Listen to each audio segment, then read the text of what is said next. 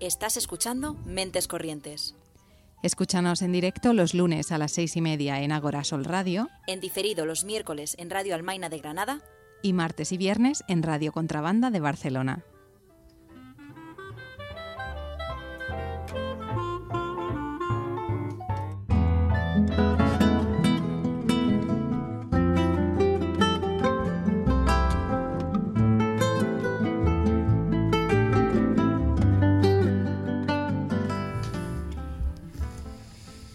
Tiempo es eso que todos conocemos íntimamente hasta que nos piden que lo describamos.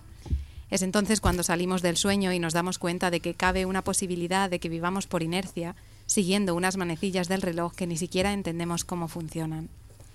Quizá tenemos problemas para describirlo porque es un juego en el que no salimos ganando. Quizá un juego del que directamente no salimos. Sin embargo, en estos breves momentos de lucidez, lo que realmente me pregunto es, ¿quiero salir? Porque podría no volver a dormirme. Imagina un día sin horas, en el que el ahora se convierte en mi pasado y mi futuro, un lugar o varios, donde no hay espacio para contenerlos todos y me doy cuenta de que solo dos manos igual no bastan. Porque he crecido con la idea de contener, de ordenar, de recoger, de entender, y mi tiempo, que en realidad poco tiene de mío, hace que yo sea suya, y que ese tic-tac tan familiar hace que poco a poco vuelva a conciliar un sueño que sí siento como mío.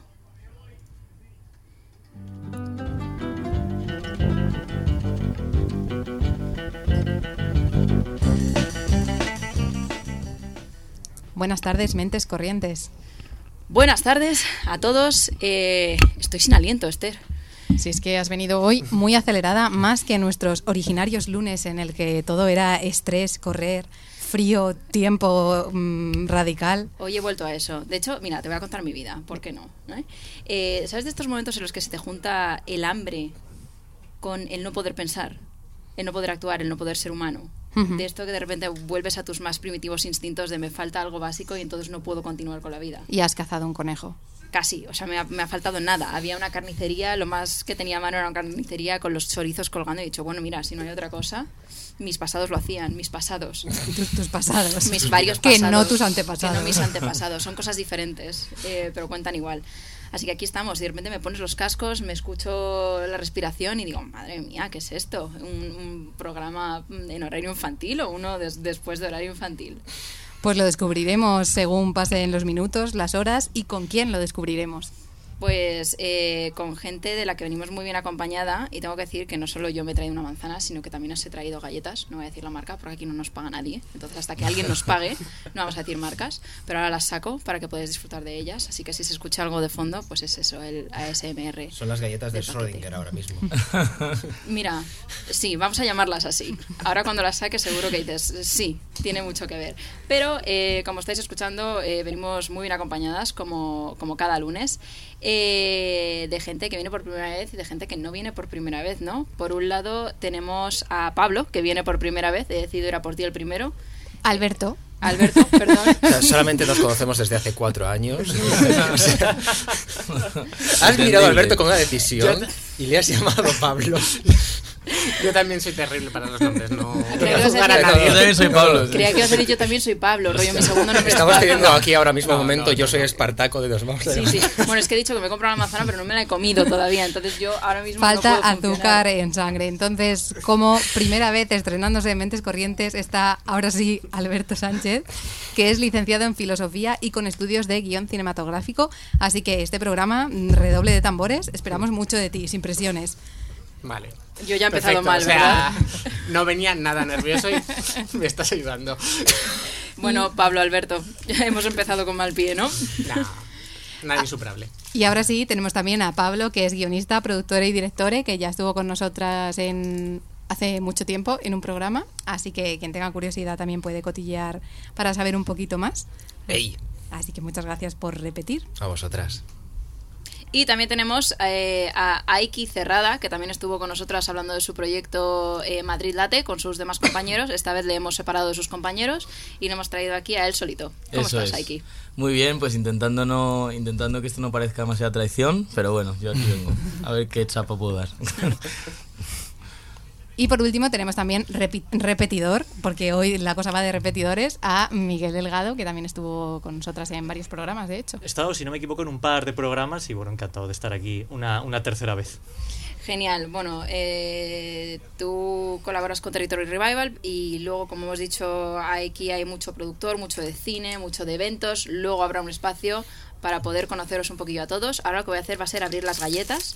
He decidido Eso, aproxímalo al micro y haces ASMR de. Claro. Iba a decir la marca, pero como no nos promociona. No. De Schrödinger. Sería bonito que alguien, solo por el sonido, supiera cuál es la marca. Mira, ese plástico me suena a esa marca que no voy a decir. Dejadnos en comentarios y os Justo. decimos si habéis acertado. Esto, viene, esto viene bien para el engagement. Y es fácil, es fácil de adivinar, ¿eh? También. ¿Tú crees? Yo creo que sí. Si alguien lo adivina, le compro cuatro paquetes, porque eh, el budget no permite más. Así que nada, vamos ahora al lío, que si lo habéis visto por redes, bien, y si no, pues lo decimos, vamos a hablar del concepto del tiempo a través de la película de Interestelar. Así que vamos a hacer una breve intro. Interestelar es una película que se estrenó en el 2014, hace ya, por desgracia, 10 años. Increíble, ¿eh? 10 años. Sí. Yo me puse a contar y dije, yo creo que no, pero los datos ahí están. Y fue dirigida por Christopher Nolan, director de cine estadounidense nacido en Londres. Ha recibido muchos premios y distinciones y Time la nombró como una de las 100 personas más influyentes del mundo en 2015, que no 2014. Y en 2019 fue nombrado comandante de la Orden del Imperio Británico por sus servicios cinematográficos. Que suena súper Harry Potter. O sea, comandante de la Orden del Fénix, ¿sabes? Algo así. Claramente eh, tenía que venir del, del lado británico, que todo lo hacen sonar como, no sé, súper royal, ¿no? O sea, ¿quién no querría tener un título así? Efectivamente. Estamos esperando que a nosotros nos den uno parecido. Claro. A mí me suena como demasiado militar, ¿no? O sea, me lo imagino en plan, toma tus medallas y no me imagino a Christopher Nolan con un fusil en, en el Yo- campo de batalla, la verdad. Yo trabajé con un eh, OBE, que era un Order of the British Empire también. Pero es como. Suena Jedi. Totalmente. Claro, claro, Obi-Wan Kenobi o algo así. Justo. Y hay, hay un vídeo por ahí también de, de John Cleese que, comen- que comenta cuando le, cuando le ofrecieron a él el ser un ser, básicamente, el Sir John Cleese. Y dijo que. Y, y- y dijo que lo rechazó porque ah, no le daba como ningún beneficio fiscal, no le quitaban impuestos. Importante. Y dijo, y después cuando después de haberles interrogado como media hora que, vale, no me des ni esto, ni esto, ni esto, entonces ¿para qué sirve? Dice, no, para tener el título nada más. Dice, pues la única razón que la- por la que lo hubiera aceptado era para joder al resto de los Monty Python, pero no lo voy a aceptar si no me da nada más. Es que al final sí, ¿no? ¿Para qué sirve? Para LinkedIn. Total, sí, sí. ¿Y para qué sirve LinkedIn? Para propaganda. Bueno, no Para sé. poder poner el título también, Lo porque dejamos si no, ahí. ¿eh? ¿dónde Yo lo vas tengo a una poner? relación con LinkedIn un poco así, así que bueno. Pero sí, eh, Nolan ah, bueno, es reconocido también mundialmente por su estilo, eh, ya que en un momento en el que todos estábamos acostumbrados un poco a cortes rápidos y caducidad inmediata, él pues ha seguido manteniendo un ritmo que ya todos más o menos esperamos ver en sus películas, de alguna forma, ¿no? Eh, además, suele mezclar conceptos científicos y emparejarlos siempre con emociones muy humanas. Interestelar, por ejemplo, es, eh, es un ejemplo de esto y es una película de Nolan que ves y nada más terminar tienes que recurrir a Internet para ver cuánto has entendido y cómo rellenar esas lagunas rápidamente antes de que se te olvide algo. A mí me acuerdo, me estás, eh, me estás haciendo que me acuerde ahora mismo de, creo que, de las mejores críticas que le han hecho a Nolan en, en- no sé si fue Twitter o, o Instagram, que alguien dijo, por favor que alguien le cancele la suscripción a la revista Science. y esto creo que fue después de, de Tenet, que estás hablando de emociones complejas. Me gustaría saber qué emoción compleja hay en Tenet.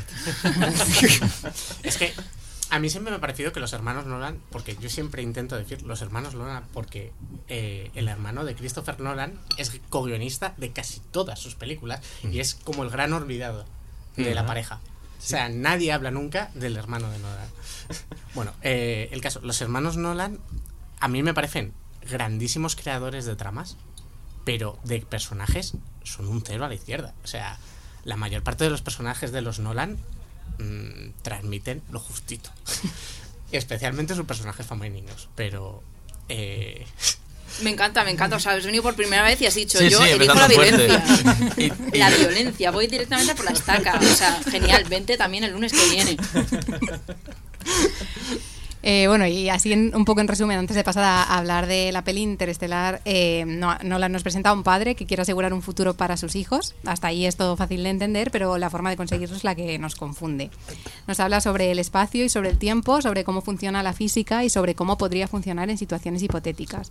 De esta forma se crea un contraste entre la, la emoción más intrínsecamente humana que existe y el cosmos, con sus leyes científicas y misterios que todavía no alcanzamos a explicar.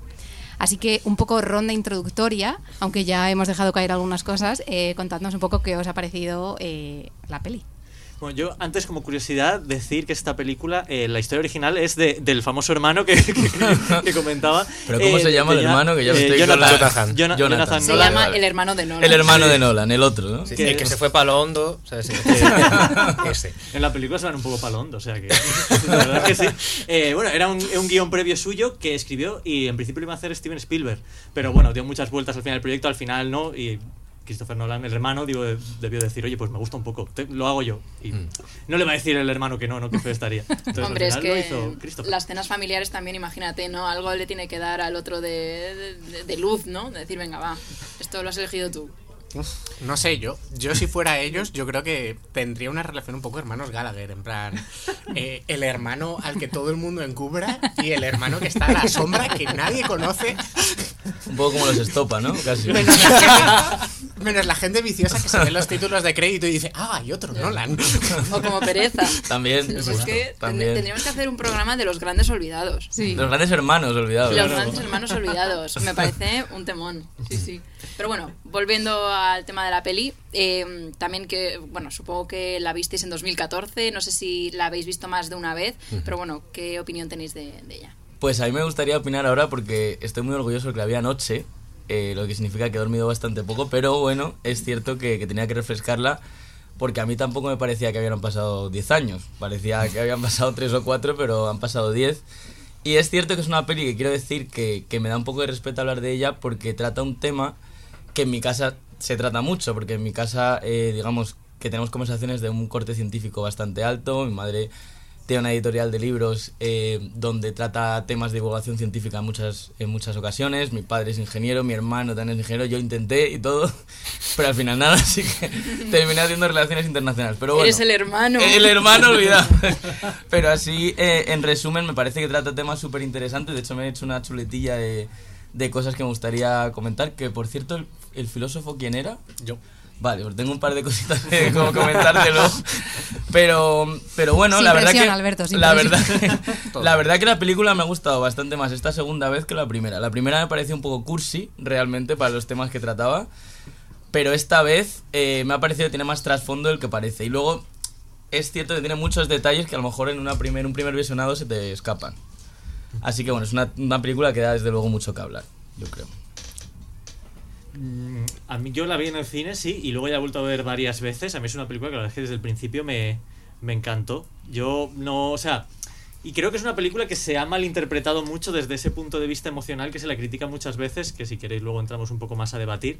Pero bueno, también es cierto que es un tipo de película que a mí me gusta un montón, está alrededor de, de una visión del espacio, pero no fantasiosa como puede ser un Star Wars, sino de una ciencia ficción un poco más realista, aunque la peli es futurista y lo que tú quieras. Entonces este tipo de películas ya me tiene un poco ganado, pero me gustó mucho visualmente, me parece impresionante, eh, de lo que habla me gusta un montón. Entonces yo, la verdad es que le saco pocas, pocas pegas. Igual voy a ser aquí el fanboy de Nolan y de la película, ya lo puedo adelantar, pero, pero me gusta mucho.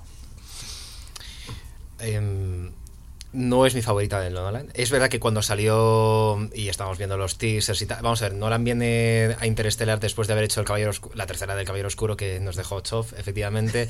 pero venía antes de eso, de bueno, pues de Origen, eh, creo que fue la anterior a esa, y antes de eso el Caballero, el Caballero Oscuro.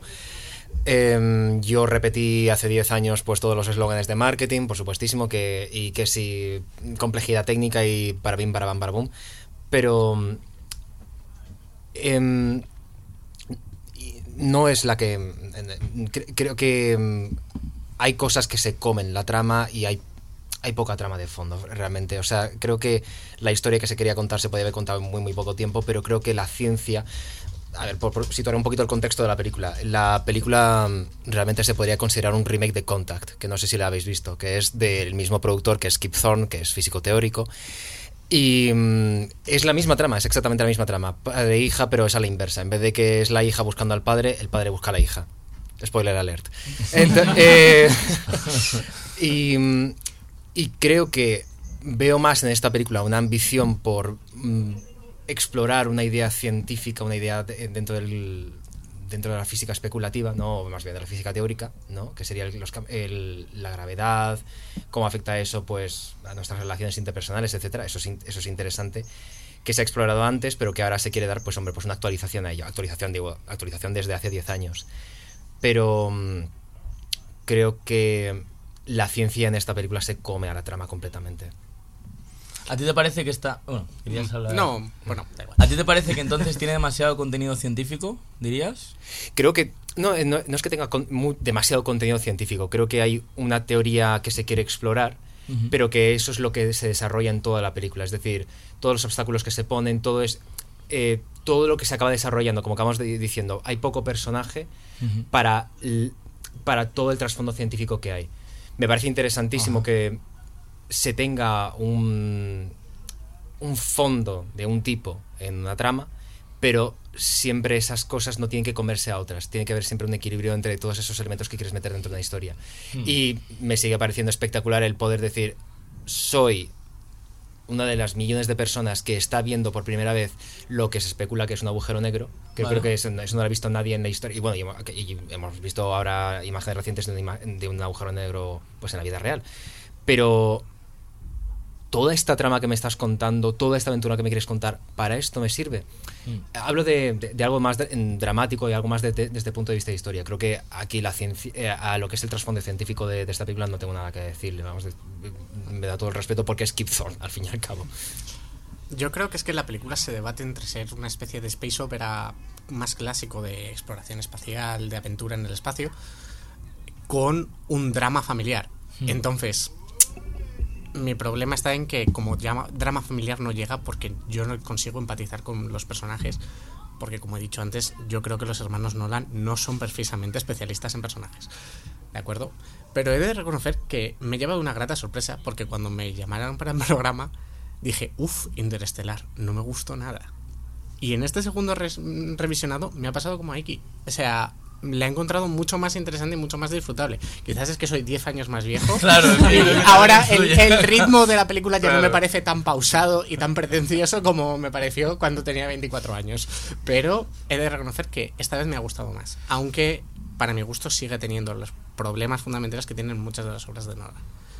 Yo quiero romper aquí una lanza en favor de los hermanos Nolan, porque aparte de que he descubierto que hay uno nuevo que antes no, no conocía, eh, pienso que, a ver, realmente la teoría detrás de los agujeros negros y tal es ultra compleja si no se para realmente entender de qué va todo eso. Y hay un montón de libros que tampoco voy a ponerme a recomendar aquí, pero es un tema que realmente es bastante apasionante, pero que es cierto que, que para llegar a comprender eso de una manera divulgativa, para que lo vean gente de todas las edades, de todos los países, en varios idiomas y tal, me parece que es muy complicado también a la vez desarrollar los personajes de los que tú hablas, que quizá por eso la película de las tres horas, puede ser.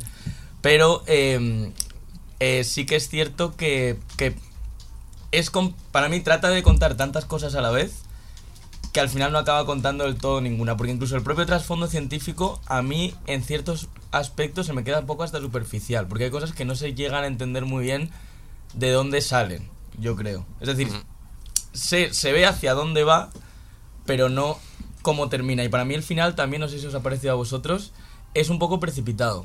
Es decir, es como que, que está construyendo durante dos horas y media y de pronto es como, vale, nos hemos quedado sin, sin cinta o algo así, ¿sabes? Y, Sí, y tenemos que sacarlo. O sea, que tú le hubieses adelante. añadido 30 minutos más. Mínimo. Que no, no, pero, pero yo lo que habría... A ver, claro, es que también... Eso, que Sí, sí, tú ahora mismo estás aquí Claro, como ahora mismo director. soy- o sea, soy- que tú dilo. soy miembro de la academia. No, pues, pues en ese sentido creo que mm, creo que, que sí, que habiendo elegido uno de los temas, porque está el, el tema paterno-filial, está el tema también, por ejemplo, que no se habla casi nada, que es el romance entre eh, Edwards, ¿no? Y, y la chica, y la, la hija del profesor, que, que en realidad es un tema bastante potente, pero que se toca como muy por encima y al final ella realmente se queda en el planeta de, de este señor, el cual no está, que ustedes no spoilers por todos lados, por cierto, pero, pero bueno, que ese es un tema que también hay un amor como galáctico que tampoco sabemos cuánto tiempo dura, ni de, de qué se conocen, ni, ni nada. ¿No? Y, y, por ejemplo, para mí, eh, el personaje precisamente de, de la doctora Brand está muy infrarrepresentado para mí. Porque realmente ella tiene muchísima información, tanto del principio como de la NASA en resistencia, como de todo, pero sus diálogos y la fuerza que tiene ese personaje no termina de revertir, yo Mm. creo. No sé si a lo mejor te referías a ese personaje. Sí, no, a ver, eh, es gracioso porque esta probablemente sea la película menos criticable desde el feminismo de los Nolan porque lejos de ser unas simples comparsas, como suele pasar muchas veces en sus películas, las mujeres son las dos salvadoras de la humanidad. Una como madre de la futura colonia y otra como descubridora de la teoría de la gravitación que les permite abandonar la Tierra pero siguen sin ser las protagonistas y hay una, y especialmente la doctora, ¿cómo, cómo has dicho? Doctora? Brand. La doctora Brand. Hay un momento de la película que es como, estás aquí para hacer este diálogo expositivo de contarme la tesis de la película de que el amor es una fuerza cósmica intergaláctica, en plan, que es otro de los problemas de Nolan, los diálogos expositivos en plan Es un NPC. Justo. que es como, bueno. Sí, exacto, es un NPC. O sea, no tiene agenda. O sea, está allí para soltar el speech que los Nolan te quieren soltar de forma natural.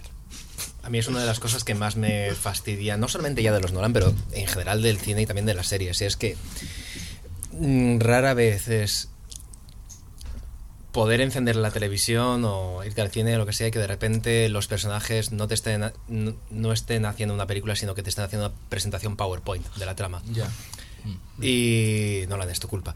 Pero no joder, eh, es que no sé qué más añadir a eso. O sea eh, antes has antes has comentado algo eh, maravilloso aquí que, que ahora mismo no me sale o sea, no me sale pero creo no, no me acuerdo que has, eh, si has dicho algo sobre el personaje de Anne Hathaway que ahora mismo estoy intentando rebatirlo pero o no rebatirlo no perdón col- eh, Lo que- contribuir a ello, yo lo pero- que he dicho, a mí me parece que su personaje se queda sin fuerza porque, a ver, si al final estamos hablando de que la NASA está como en medio resistencia, ¿no? Sí. Ella es la hija de la eminencia, que es el profesor este que lleva durante mil millones de años desarrollando una teoría que en principio va a salvar a la humanidad. Ella luego encima va a la nave, lo cual a mí me parece un poco fuerte porque es como...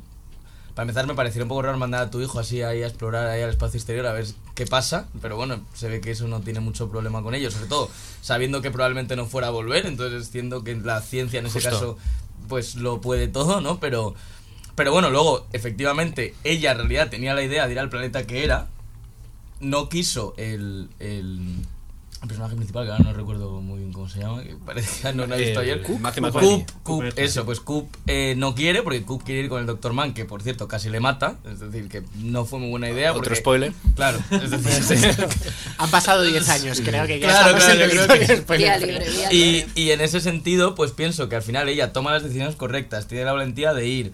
Eh, después eh, intenta escuchar un poco a todo el mundo, se preocupa porque todo el mundo esté a salvo también, porque es cierto que la, otra persona que viaja con ellos al final pues tiene otro problema, no voy a decir ningún spoiler, pero digamos que no llega al final de la película, pero, pero bueno, que en ese caso eh, también está con ese personaje, interactúa un poco con todo el mundo, está antes, durante y después, por así decirlo, pero al final es como que no, a mí no me despierta ninguna empatía. Yo creo que en ese sentido sí que es cierto que Es que no, es que ahora me acabo de acordar, eh, justo mientras estabas diciendo todo esto. El final también me parece muy decepcionante el pensar de que este pavo, el McConaughey, ha estado ahí mm, exponiéndose de manera súper intensa, como suele hacer, durante Claro. dos horas y media, que quiero a mi hija, que quiero a mi hija, quiero a mi hija. De repente encuentro que mi hija ya es una vieja chocha y de repente digo, pues ¿sabes qué? Me voy a ir a follar a Anne Hathaway. ¿Qué más? O sea, ese es, ese es el final. O sea, Que encima es está de luto porque el otro no está, también te digo, que Efectivamente. de- o sea, despecho, que hemos hablado de película más feminista de, de Nolan. Digo, joder, pero si el tío piensa con el nabo, es decir, se me va a morir la hija, pues ah, me voy a follar a Y en ese sentido, además, pienso que los dos personajes femeninos de alguna manera están supeditados a personajes masculinos, porque una es, una es la hija y la otra también, de hecho. Es decir, Sí, sí, no, no, hijas. a ver. Que las hijas decir- son las que. Las, He las dicho la menos criticable, no que no sea criticable. Nolan. Porque O al sea, final- quiero decir, el resto mm, de la filmografía de Nolan con las mujeres es para darle de comer aparte. O sea, Estamos tocando muchas tramas, pero entonces vosotros, si tuvieseis que resumir la película en cuál es su mensaje, qué es lo que pretende, Murph. Así como lo resumo. o sea, qué es, qué es lo que quiere la peli. Eh, no lo hay y por eso no me gusta. O sea, eh, o sea, de repente te estás eso, como mm, tienes esta mm, entramado tan complejo teórico de si los agujeros negros, que si la Tierra se va a morir, que si no sé cuántos, pero eso no importa porque el amor trasciende barreras. No me jodas. O sea, eh, em, de verdad que me estás soltando esta epopeya e- intergaláctica para hablarme sobre el amor. Digo, es que te ha, en- has pa- eh, es que has partido sin tener una premisa clara y sin saber hacia qué posibles puertos quieres arribar. Bueno, Pablo es un hater de Cupido, eh, eso es lo que podemos sacar en conclusión, pero por ejemplo a ti Miguel, que has dicho que tú sí que eres fan, bastante fan de la peli y demás, para ti Sí. cuál sería el mensaje, qué es lo que crees que quiere Nolan que trascienda. Pues es que estoy un poco de acuerdo con, con- con lo que ha dicho Pablo, pero desde otro punto de vista. Eso se criticó un montón cuando se estrenó la película. Había gente que, que no le gustaba nada por eso, había gente que incluso gustándole defendía ese concepto. Yo creo que se ha malinterpretado un poco.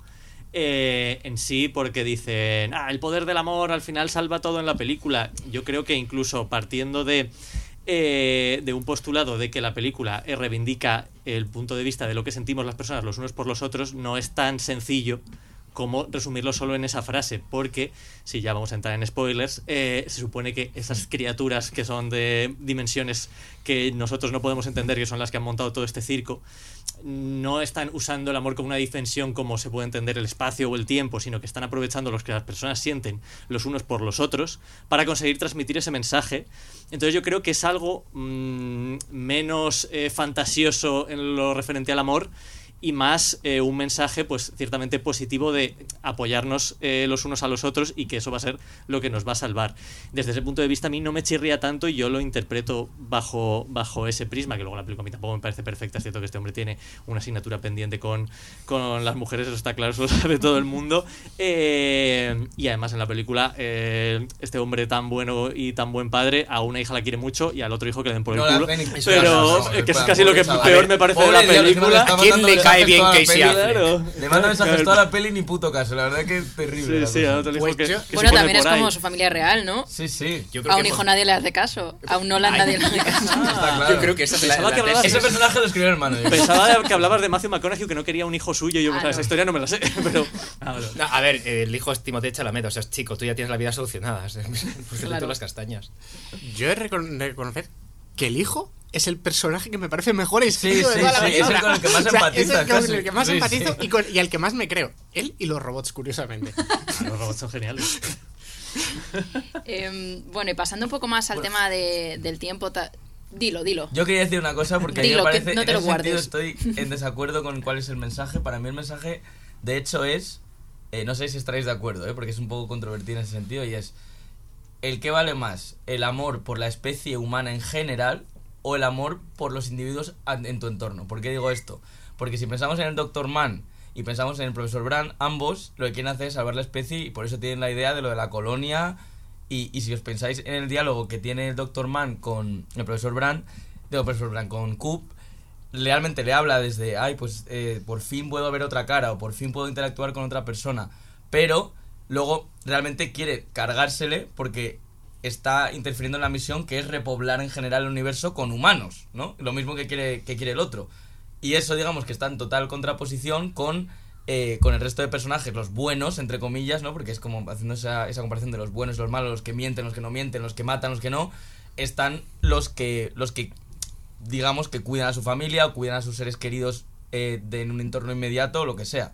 Entonces, para mí es un poco también esa pregunta futurista de qué ocurriría en caso de, apocalipsis. Es mejor salvar a la especie o salvar a los tuyos. Es mejor salvar, eh, pues eso, a tu hija o buscarla por todo el universo si hace falta o, o- o conseguir un planeta en el que se pueda repoblar. Porque a lo mejor no te queda gasolina para hacer las dos cosas, como pasa en la película, ¿no? Entonces, esa es la bomba que quería soltar, a ver qué, qué opináis respecto, respecto a eso. No, totalmente. Lo que pasa es que yo creo que al final la, la película responde a esa pregunta y te dice, tienes que preocuparte a pequeña escala para conseguirlo salvar a gran Claro. escala. Si te Mm. centras solo en salvarlo a gran escala, igual no, Claro, no lo no es la consigues. manera, ¿no? Claro. También te digo que si la forma de decírtelo es recurrir a humanos de la quinta dimensión ex máquina que salven al protagonista en el último momento, hombre, a tu tesis le falta un a ver, es que poquito de apoyo un poco más en serio. realidad esos siguen siendo humanos, es decir, son Sí, sí. humanos a la, a la quinta, por así decirlo. Es decir, realmente siguen siendo los mismos humanos Porque para ellos además no ha sido en el último momento, para ellos a lo mejor es, ponte que a lo mejor el personaje de Coop ha muerto en el espacio exterior no sé qué, y ellos con la nueva tecnología han conseguido salvarle lo que decir, eso no... Por eso me refiero a que también se quedan cosas sin saber, porque cómo es posible que de pronto aparece en este esta estantería multidimensional. No es sé que, qué. claro, la gente estudia carreras durante años para entender esto. Claro. Y nosotros Ya. nos vemos una peli de Nolan y decimos, mira, no, no me, no me están dando el diploma y no entiendo por qué. Pero eso que has dicho también enlaza yo creo que muy bien con el hecho de, o sea, es eso solamente lo que hay, es como qué elijo, cuál de las dos cosas, pero aparte no se ve también un poco la figura del ego. Hmm. Del simplemente yo soy físico y por mis narices quiero sacar esto y al final no es tanto por mi hija como por yo tengo que ser el que vaya allí y yo tengo que ser el que salve el mundo. Para mí el personaje... Perdón. No, no, no, sí, sí. Para mí el personaje que más frío se queda realmente es precisamente el profesor Brand, el, que, el físico teórico que se supone que ha ideado todo, que encima lleva engañando a todo el mundo con una ecuación que ya ha resuelto y no sé qué, ¿sabes? En ese sentido, eh, creo que en su caso sí que puede ser más por ego, pero en realidad, pensándolo bien, eh, las personas que más en sí mismas están pensando son las personas que se supone que más amor están desarrollando, porque son las personas que, que van a poner en... Es decir, lo, están haciendo por la especie, o lo están haciendo, por ejemplo, como dice Coop varias veces, porque estaba cansado de ser granjero y quiere pilotar porque él es un explorador y él quiere llegar a mundos exteriores y él quiere ser la persona elegida y no sé qué, ¿sabes? Es decir, al final creo que los personajes también chocan con... Es decir, el punto desde donde desarrollan su, su tesis en ese, en ese aspecto para mí choca internamente, es lo que yo pienso. Mm, Bueno, yo creo que al final es simplemente pues constru- construcción de personajes para que avance un poco la trama, ¿no? O sea, este hombre precisamente, Cooper, es quiere lo bastante a su hija para hacerlo, pero tiene además ese espíritu aventurero como para mm, que no le retenga para quedarse en la Tierra. Pero bueno, es como, pues así está escrito el personaje porque si no, no habría película al final. Claro, y también supongo que es más fácil empatizar con algo así que te recuerde más a tu. Porque al final del día, ninguno de nosotros, la mayoría, somos como físicos, astronautas, que vamos tal. Entonces necesitamos algo que nos haga sentir como, ah, mira, yo podría ser Coop. Aunque todos sabemos que en el fondo no, ¿no? Es cierto que al final de la película él tiene un momento de realización de, sí, todo esto lo hice por ego. O sea, cuando dice, yo pensaba que me habían elegido a mí, pero en realidad la habían elegido a ella Sí, cuando está dentro del tercer acto. Es como cuando dicen, esto lo hago por los mi- mis hijos. Es como, ¿y quién está pensando en los niños? Que al final todo el mundo que dice esa frase es como, solo estás pensando en ti porque tú no puedes gestionar esto y entonces estás poniendo a un menor que no tiene palabra de enfrente, delante de ti como escudo, cuando no le has preguntado al menor que qué quiere o que qué es mejor para él, ¿no? Esa niña, la que hace del, de la hija de Coop, se está comiendo mucha mierda. O sea, porque primero lo utilizan de escudo en Crepúsculo y luego la utilizan de escudo en Interstellar, si la piensas. Nació para eso. Efectivamente. Pero bueno, vamos a pasar a uno de los elementos fundamentales de la película, que es este el concepto del tiempo. Para no enredarnos mucho, todos hemos acordado cierta linealidad en la que partimos el tiempo en tres partes, pasado, presente y futuro. Sin embargo, el tiempo existe a la vez en todas partes. Se ha comprobado científicamente que, dependiendo de la altura, los relojes cambian su velocidad. Por ejemplo, un reloj en el suelo va más despacio que un reloj sobre una mesa, que es algo que es inapreciable en el día a día. Sin embargo, ¿qué pasa cuando nos llevamos un reloj de aquí al espacio? Y esta es como la base del concepto del tiempo en la película. Hay aquí un montón de conceptos que, mm, si va bien, eh, detallaremos, eh, como el agujero de gusano, el planeta de Miller, Gargantúa, el Tesseracto. Eh, se mencionan muchos conceptos. Eh, primero, un poco por, comenzar en esta parte, la existencia de todos estos conceptos, cómo lo habéis vivido vosotros en la película, así como algo que os ha añadido com- complejidad a la hora de entenderlo o, o como parte de la explicación de este proceso sobre el tiempo, el espacio. Ah, mm, o sea, yo creo que la película no es tan compleja en lo temporal como para decir, Buah, no la he entendido, necesito hacerme 17 croquis, que con otras pelis de Nolan igual sí que pasa, aunque solo sea por puro enrevesamiento de líneas y demás. En esta peli al final eh, el tiempo siempre va para adelante, lo que pasa es que a veces va más lento y a veces va más rápido, entonces no me parece como muy complicado eh, en, ese, en ese momento. Lo que pasa es que sí que me parece eh, que aunque todos lo sabemos en teoría, es que si te vas a ese sitio, uy, pasa, eh, mientras ahí pasa un año, en el otro pasarían 17, pues dices tú, bueno, bien, ¿sabes? Qué curiosidad.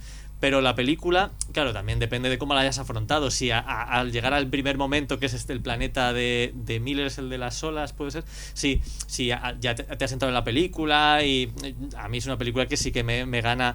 Es cierto que los personajes pueden ser un poco más básicos, pero para mí es lo justo para que la película me siga interesando en sus postulados, yo se lo compro. Entonces, cuando llega ese momento, sí que me parece que esa representación de, oye, es que de verdad ha pasado esto, y es que es un tiempo que no se va a recuperar. A mí la escena en la que luego él ya va viendo los vídeos de los hijos me parece realmente emocionante y que realmente consigue que tú como espectador digas, Sí, sí lo es. vaya, ma- madre mía, ¿sabes? Y, y sientas como el peso de, de, de qué pasaría si pasara eso de verdad. Es que es algo, o sea, al final el tiempo, eh, siempre como que somos una sociedad muy orientada a lo que viene siendo el dinero, que el dinero va y viene. Eh, pero el tiempo, una vez que va, ya no vuelve, ¿no? Y es algo que a lo mejor en estas películas, por eso hacían la... eh, po- poníamos el ejemplo antes del reloj, ¿no? Un reloj encima de una mesa, un reloj en el suelo, que al final es algo que te lo trae un poco a tierra, ¿no? A nivel de, en lugar de pensar cómo funciona un microondas, magia, cómo hacen esto en la película magia, es como algo que lo hace mucho más terrenal, que al final dices, esto, o sea, está pasando, ¿no? Como que puede pasar de alguna manera. Y, y había un artículo que decía que, claro, parece que los viajes en el tiempo son un poco una casilla a desbloquear, pero en realidad, ¿qué son los libros? Las fotografías, la música que se conserva de hace millones de años. ¿Y no es eso alguna, de alguna manera como una forma de viajar en el tiempo al alcance de todos? La película para mí tiene un- una contradicción con todo lo que se explora dentro de la física teórica. Porque hay una, no entiendo muy bien eh, por qué, a ver, no entiendo por qué es una película comercial y al fin y al cabo tienes que hacerla sencilla, ¿no? De alguna manera en la que tienes un tiempo en la que tienes pues a varias personas pues viviendo de manera unidireccional pues una, una trama. Pero eso es un poco contradictorio porque al fin y al cabo el consenso que hay ahora mismo es que el tiempo es relativo. De ahí entraríamos con la con Einstein. Pero eh, Newton, deci- Newton que, eh, que realmente es el antecesor de, de Einstein antes de que Einstein pues ya revolucionara todo el tema del espacio-tiempo, etcétera. Newton decía que el tiempo va a su bola, que es una cosa absoluta. Por su propia naturaleza fluye de manera equitativa sin importarle nada externo. O sea que el, el universo, según Newton, es determinista, ¿no? Entonces que todo está escrito. Y eso es lo que me parece contradictorio. Es como de cómo narices sacas a un conjunto de personas de un entorno, eh, pues que sí, en la Tierra hay pues hay una especie de como de, ¿cómo decirlo? Hay un consenso sobre el tiempo, pero después les pones en los extremos de, de- de lo que es el espacio-tiempo y sin embargo no están relativizando sus experiencias. Eso me parece un poco contradictorio en la... En, ¿A qué te refieres con Dices las, las- los tripulantes de... Sí, efectivamente. Entre sí, dices. A ver, yo creo que por ejemplo eso sí sucede, ¿no? Cuando Rom, o Rommel o no algo así que se llama, les está esperando durante 23 años arriba en la nave, estudiando sobre los agujeros negros, que tampoco se habla muy bien de ese momento, pero cuando bajan al planeta de Miller y, las olas y no sé qué, no sé cuántos, mientras durante 23 años está el tío solo ahí arriba, estudiando no sé qué los agujeros negros, que encima tampoco le sirve de gran cosa, ¿no? Pero entonces ahí en ese sentido yo creo que el contraste que, del que tú hablas sí ocurre, ¿no? Sí, pero a ver, eso sería más en, en algo físico. Hmm. Yo hablo más de, yo hablo de alguna de una cosa más mental. Hay un libro cojonudísimo que os que lo recomiendo que se llama Tu cerebro es una máquina del tiempo de Dean Bonomano. Y mm, realmente no sabemos dónde ubicar el tiempo exactamente. No sabemos si ubicarlo porque nuestra nuestro cerebro no está programado para entender para, para concebir algo como, eh, como el tiempo. El tiempo sería algo así como, ya metiéndome más en el campo de la filosofía, como, como Dios, ¿no? O sea, Dios es algo inteligible o es algo ininteligible. Eh, incluso ya para... eh, no quiero meterme ya en, jardines que no son míos, pero San Agustín decía, si, si nadie me lo pregunta, sé lo que es el tiempo, pero si trato de explicarlo no sabré cómo, cómo hacerlo, ¿no? Eh, hay en el hipocampo tenemos, una, tenemos unas células que se llaman las place cells y que se activan cuando un animal se ubica en un punto concreto del espacio. Los animales no solo se ubican, sino que saben cómo moverse en el espacio, pero nuestros órganos sensoriales no detectan el paso del tiempo. Y la prueba de que el ser humano ha transformado esos enlaces cerebrales en algo más complejo podría ser, por ejemplo, la geometría. Y no tampoco me voy a expl- explayar mucho, pero sí que sí que veo, por ejemplo, en la forma de mostrar toda esa complejidad de la percepción individual del tiempo, como que se ha quedado fuera. Creo que hay otra, otras directoras, otros directores que sí que han logrado lograr lo que sería como esa intensidad de lo que es la percepción subjetiva del tiempo, más allá de un efecto físico que sería como lo que, vas- lo que, me- lo que nos has comentado tú, que sería como por ejemplo la, la paradoja del gemelo, ¿no? que mandamos a un gemelo a orbitar Júpiter y le afecta completamente distinto a, lo que, a un gemelo que está en, en Barcelona. ¿no? Ujú. Bueno, dado que se ha Mencionado a Dios. men- mencionado a Dios Y pido Eh, perdón a la y a la gente que está escuchando que me enrolla con la persiana. y a la filosofía.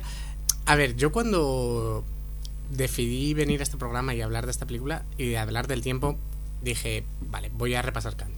Porque, Justo, justo, se ve que tengo un canto. porque, vamos a resumirlo mucho, para Kant el tiempo es algo, no vamos a decir subjetivo, ¿vale? Es una intuición a priori de toda nuestra, nuestra capacidad sensible.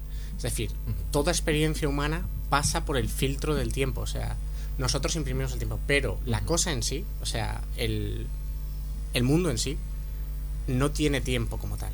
El tiempo es algo que nosotros le imprimimos a la realidad para poder experimentarla. Mm, Esto es todo mucho más burdo y probablemente ahora mismo haya varios colegas que quieran asesinarme, ¿de acuerdo? Pero vamos a... La Complutense no está escuchando, no te preocupes. Eh, bueno, el caso. Claro, uno piensa, el cerebro humano básicamente se ha desarrollado para cazar animales a base de extenuación en la sabana africana durante decenas de miles de años. Y hemos sido capaces de entender un poco, un poco, cómo funciona el universo en los últimos 50, 60, 100 años. Entonces, es realmente para nosotros, podemos pensarlo, podemos pensar ese tiempo relativo que se deforma debido a la gravedad, debido a la velocidad, pero realmente no podemos conocerlo, no podemos hacernos una idea de la experiencia de ese tiempo. O sea, y todo lo que podemos hacer son aproximaciones.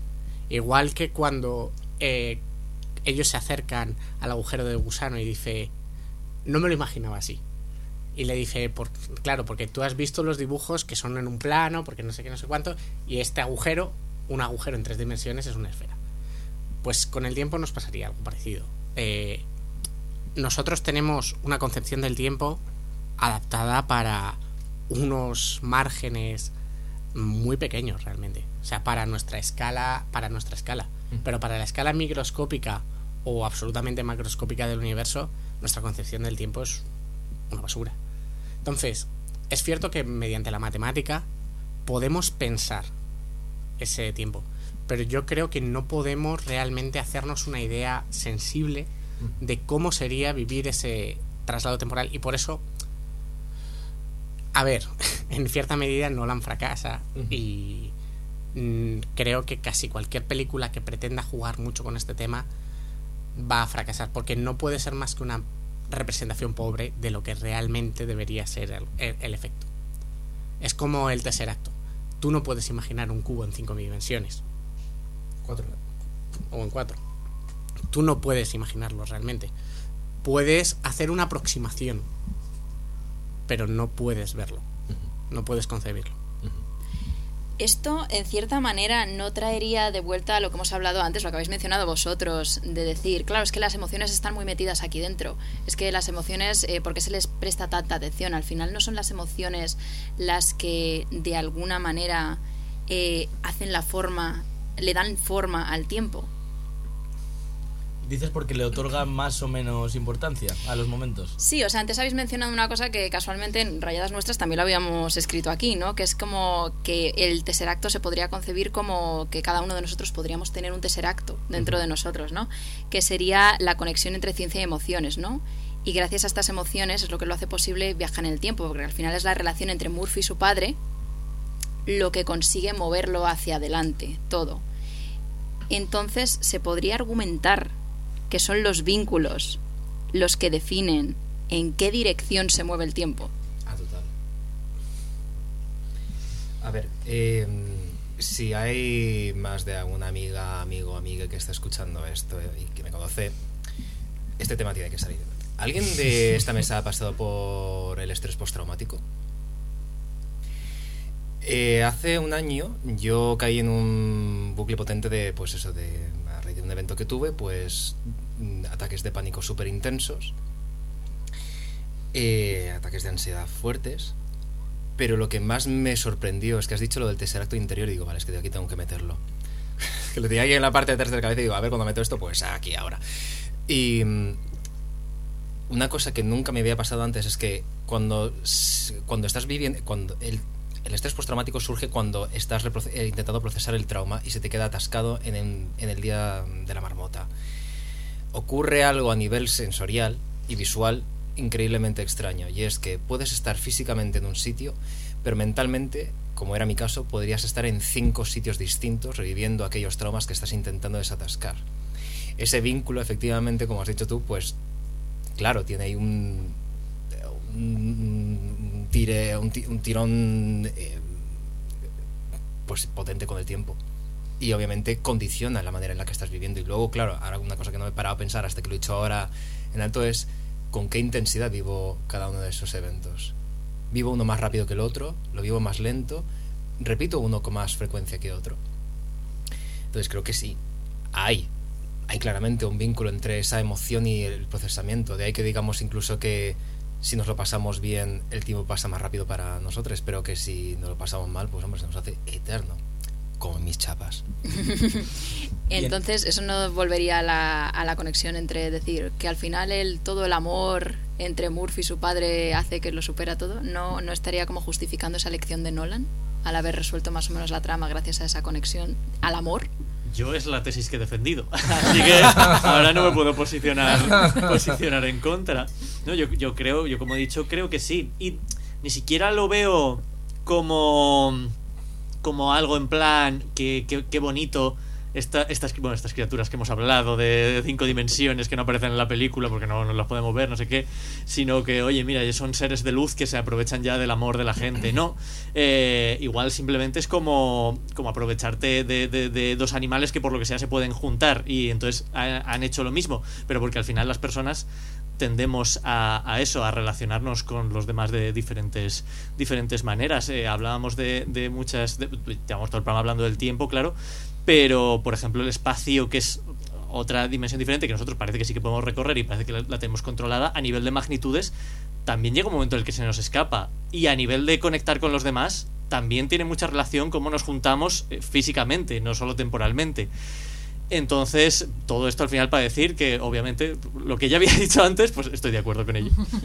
Eh, yo no iba a contestar a la pregunta porque es que me he quedado aquí enganchado en algo que, que ha dicho Alberto y es que, mm, que al final como nuestra percepción de la realidad es limitada, ¿no? Limitada por nuestros sentidos, limitada por nuestras experiencias, por el rango temporal y físico que tenemos como seres humanos, ¿no? Que dentro de que, bueno, puede ser que en los últimos años se haya amplificado eso, eh, desde pues inventos como internet hasta eh, viajes en avión o cosas así o que la propia edad de los seres humanos, ¿no? Que también ha aumentado en los, en los últimos 100, 200 años.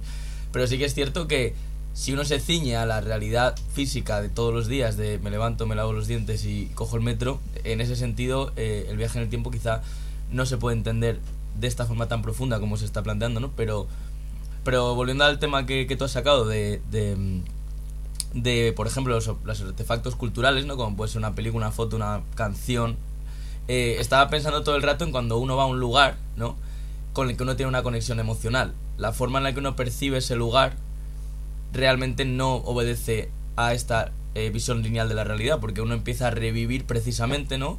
Eh, todas esas experiencias que uno a lo mejor, ha vivido- o no todas, o las experiencias más eh, que más te han marcado de esa, de esa situación, cuando realmente también se ha demostrado científicamente que, por ejemplo, cuando uno escucha una... ¿Sabéis cuando, eh, cuando uno escucha una canción en, su, en, una- en tu cabeza, ¿no? O que estás, eh, yo que sé, estás, pensando, hoy ¿cómo era esta canción? Y, y buscas el estribillo en tu cabeza.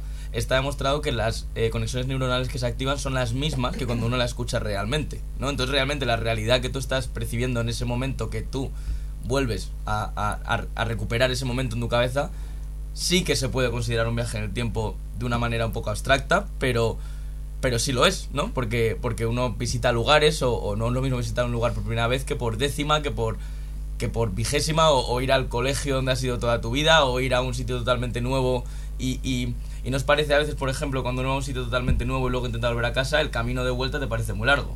Cuando lo has hecho 50 veces, el camino te lo puedes hacer con los ojos cerrados y está, como decimos en Madrid mucho, en 5 minutos, ¿no? Al final, yo qué sé, yo, en ese sentido, pues cuando uno va a una ciudad nueva, todo, todo te parece que está lejísimo, súper eh, desconectado unas cosas de otras, pero luego ese, ese efecto se disminuye hasta, hasta se elimina, ¿no? En una ciudad en la que uno a lo mejor eh, está mucho más acostumbrado. Entonces yo creo que, que siguiendo esa línea, para mí sí que, sí que Christopher Nolan eh, y su hermano tienen eh, sí que están bastante acertados porque porque esas son precisamente los lo con lo que juegan la película no como esas conexiones emocionales al final son lo que consiguen trascender en el tiempo. No la nave no eh, la gasolina que queda no las grandes tecnologías sino es precisamente una cosa tan simple como vale yo sé que mi hija en ese eh, va a buscar ese reloj porque ese reloj se lo he dado yo y es un objeto súper preciado, entonces como ese reloj lo va a ver, también lo, en lo que más se va a fijar es que el reloj va al revés, pero no precisamente porque,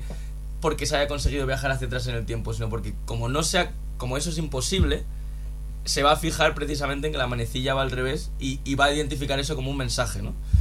Entonces, no sé, pues también he dado mi chapa particular, pero, pero vamos, que, que en ese sentido eh, pienso que si uno eh, sale de una concepción eh, más cuadrática, ¿no? De, de lo que es un viaje en el tiempo, sí que se puede considerar eh, todas esas, esas esos pozos culturales, ¿no? Esos artefactos como un mini viaje en el tiempo, en ese sentido.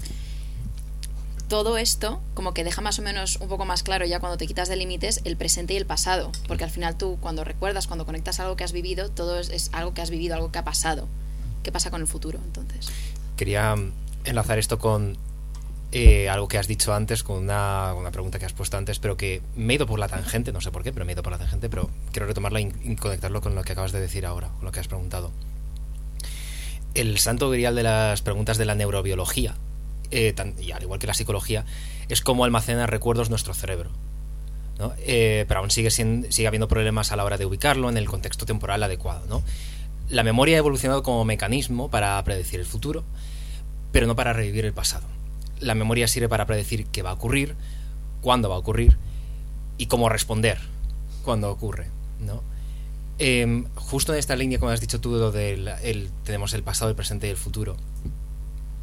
Hay incluso lingüistas incluso que se meterían con todo el tema del, del debate sobre cómo definimos la realidad, incluso pues cómo la ubicamos temporalmente.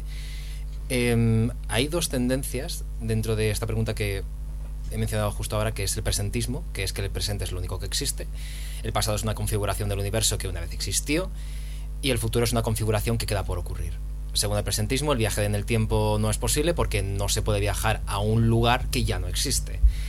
Cada instante vivido se transforma en el pasado, se ha ido y aunque ese momento nos haya dejado huella en la memoria, pues ese momento ya no existe. Pero el eternalismo, que sería la otra tendencia, quiere, eh, nos dice que el ahora es lo mismo que el aquí en el espacio. Es decir, el tiempo se vuelve una dimensión que casi se comporta igual que el espacio, que es lo que vemos en Interstellar, ¿no? Es decir, vemos que el tiempo puede ser algo físico y moldeable. Por lo tanto, sensorial. El universo es eh, un bloque tetradimensional, según el etern- eternalismo, en el que el pasado y el futuro son tan reales como ubicar un punto en el norte o en el sur, según tu posición. Entonces también depende un poquito de cuál es tu posición en esta en este viaje con el tiempo, puedes ubicar o no el futuro o el pasado, como has, como has comentado. Es que esto hay que tomar notas, ¿no? Porque uno como que Sí, se pierde. sí, De hecho, no sé si lo habéis notado, pero hemos empezado todos como súper arriba dando nuestra opinión de Nolan y de repente en cuando hemos empezado a hablar del tiempo ha habido como una especie de vamos a escuchar todos porque en el Sí, momento en el que hagamos alguna gracieta Vamos a pasar el porro ya. nos vamos a, a perder. Y monólogo tras monólogo, además está todo el mundo inspiradísimo. Pero hablando del tiempo, por desgracia en este Queda poco. contexto, el tiempo llega a su fin. Definido por el reloj, tenemos una hora de programa y yo creo que podríamos estar hablando siglos y siglos sobre el tiempo, el Definido por el espacio. espacio.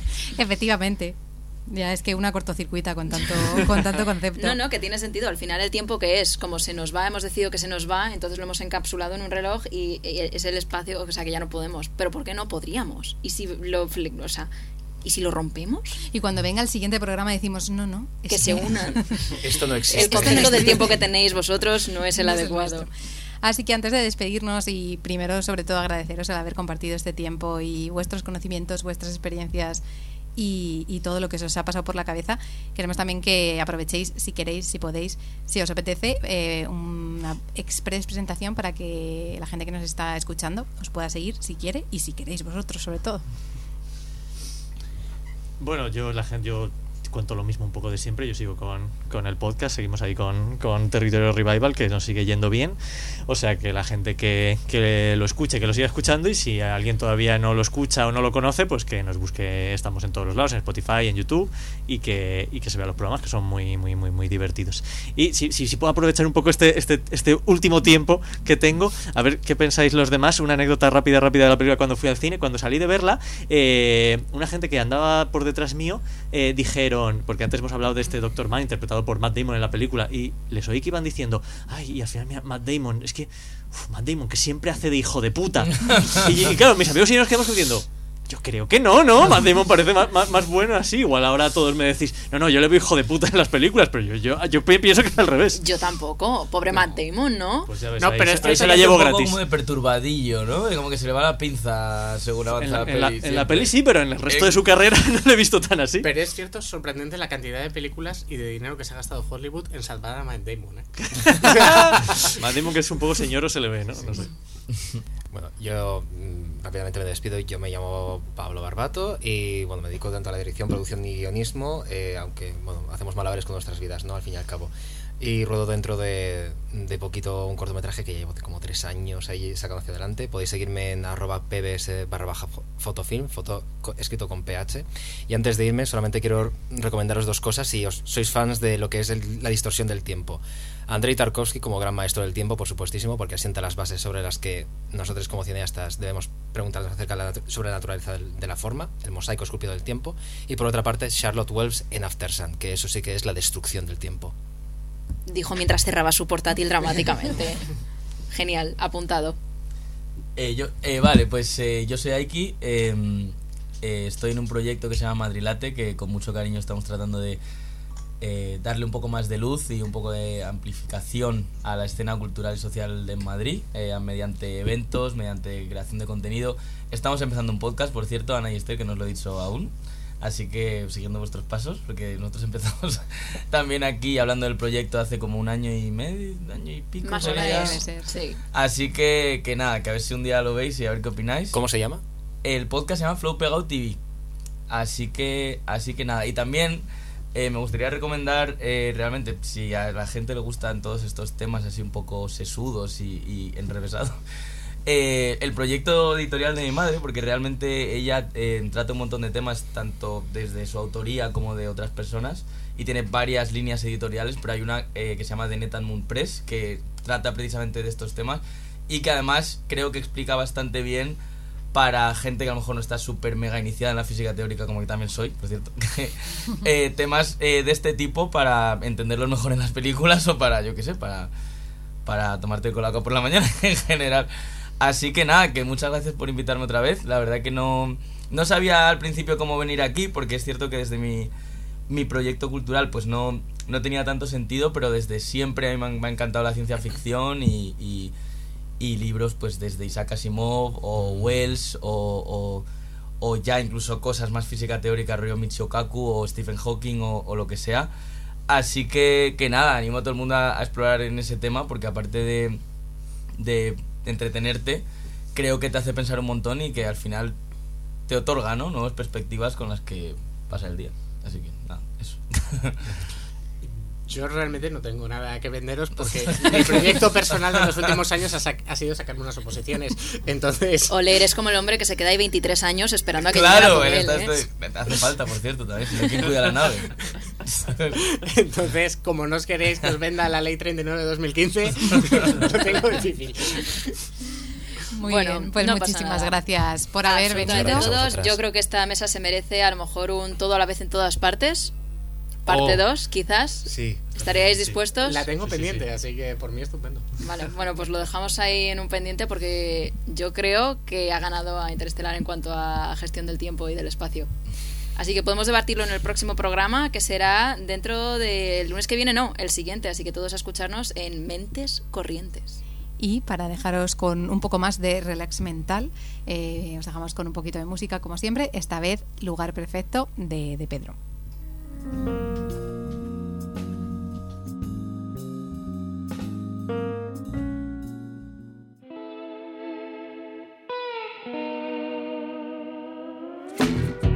Bye.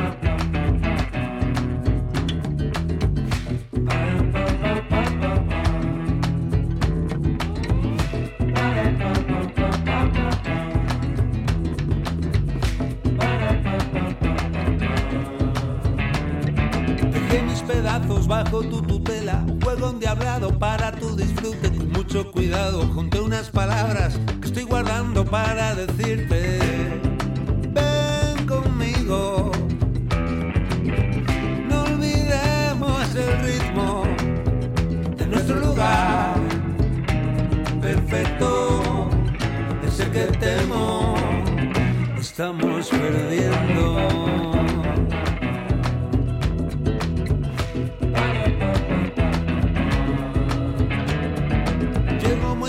Como de costumbre, tu invierno me pilla desprevenido. Espero una pieza que encaje en el lío, estoy sintiendo escalofríos. Ven conmigo, no olvidemos el ritmo de nuestro lugar perfecto. Ese que temo, estamos perdiendo. Ese que temo, estamos perdiendo.